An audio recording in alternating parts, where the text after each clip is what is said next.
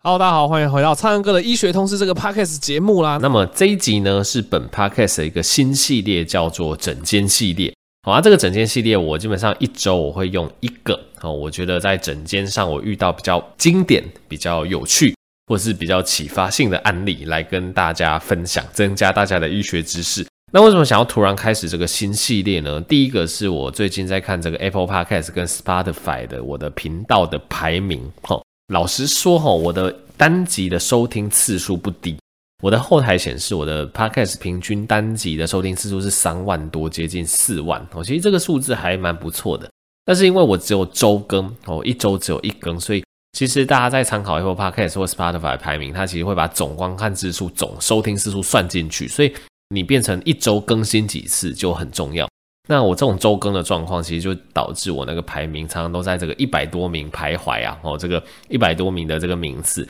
大家是不太容易去看到、去认识这个节目的哈，所以我就想说，哎，不然就是改成看有没有机会周两更，哦，那我因为时间也有限，我就在这种整间空档的时候，哈，做这个 podcast 的录制，所以这一集是我在整间录制的哈，那利用这样子的方式，想说，哎，也多增加一些收听数，应该哈，或许会收获到这个。不错的效果。那总之，今天要分享的一个案例啦，他是一个三十几岁的男性。好啊，这个三十几岁的男性，他早上来看我，他就说：“哦，上腹部非常不舒服哦，胃的地方非常不舒服。”然后我就详细问他的病史，他就说：“哦，其实前几天没什么事情哦，就突然昨天就开始觉得肚子不太舒服啊，今天早上上腹部就非常的痛，我觉得在抽筋，在痉挛的那种痛，那伴随一点点想吐的感觉，那没有拉肚子。”那因为近期有这个诺罗病毒哈，在三峡这一区，呃，总是有一些零星的案例啦哈。那我就问一下说，哎，家里有没有人哦，有没有小朋友哦，有这个肠胃炎的状况？哎，还真的有哦，家里的比较小的小朋友，刚好前几天这个上吐下泻，现在才刚刚恢复，所以这个大概你听这样子判断，就大概知道说，哎，有可能是被这个家中小朋友传染这样子。那我还是帮他稍微检查了一下，哎，这个口咽部、鼻腔部没有什么问题啊，看起来真的是肠胃道的问题。就帮他听诊，我听诊器一摆上去，他的胃哇，这个胃痉挛非常严重哈，一摆上去就是那个胃非常高速、非常大力蠕动的声音，咯咯咯咯咯，那个声音真的，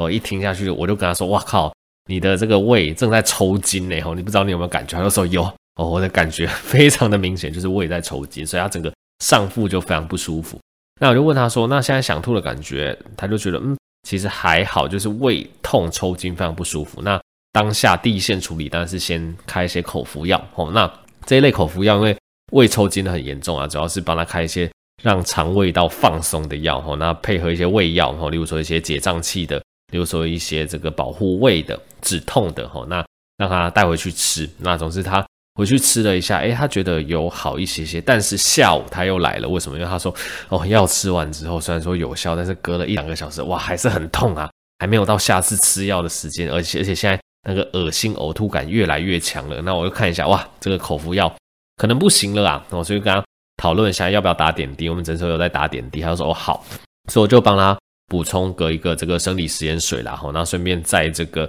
点滴里面加入一些肠胃道解痉挛的一些药，吼，跟胃药，那打一打，他一样有好一些，吼，然后就回去了，就说哦谢谢，因为帮他补充一些水分，因为他完全不能喝东西。结果回去两个小时之后，哦，他又传讯息给我们诊所，就说。哦，现在真的还是很不舒服，而且他刚刚吐出了黄色跟绿色的液体，哇！我们当医生的听到说这个呕吐吐到这个黄绿色的液体，通常就会比较谨慎，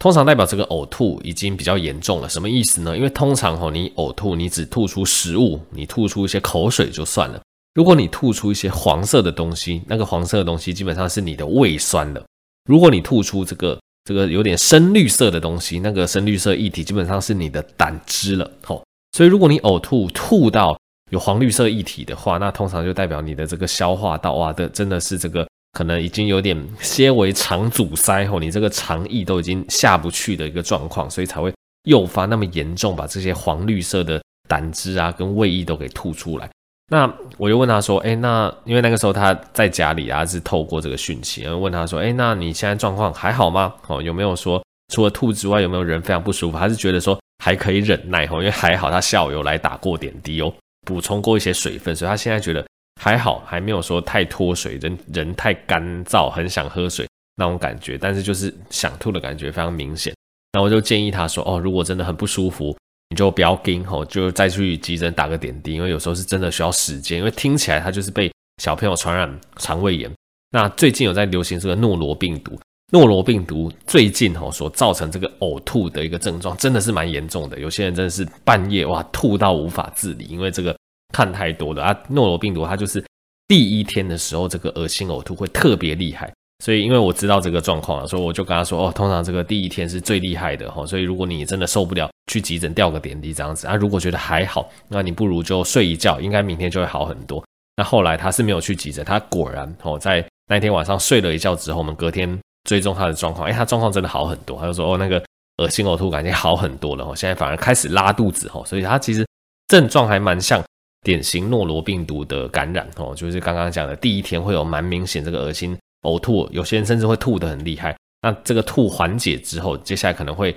肚子会不太顺，有些人会拉肚子，蛮严重的，可能一两天、两三天，吼，看病程不太一样。那他果然就开始拉肚子。那拉肚子，我们医生反而就比较不怕啦，哈，因为其实吐是比较麻烦的，吐的时候你就不能补充水分，不能补充营养，所以吐得很厉害，就是可能会需要点滴。但是拉反而还好，如果你单纯拉肚子不会吐的话，其实你是可以从嘴巴补充水分，好啊，顶多食物上面就避开一些奶制品，避开一些可能不容易消化的东西啦，例如说可能一些高纤维的，或者是一些高油量的，哈，这些。比较不容易消化的，当然拉肚子的时候就是避开哈，那尽量清淡饮食，终究会慢慢恢复的。所以，我们医生的立场还是比较担心吐啦，哈，比较不担心拉。那好在他这样子休养几天之后，就慢慢痊愈了哈。所以，就是一个我觉得蛮典型而且偏严重的诺罗病毒肠胃炎的案例跟大家分享。那希望这样子分享对大家有帮助。如果大家有些回馈，也可以在 Podcast 上面留言跟我说。好，那这集就到这边啦。那喜欢我的节目，就可以把这个 podcast 分享给更多人知道，也可以去支持药师健生活本人视频书，整话 Blue Pick 有九折优惠。好，我们就下集再见喽，大家拜拜。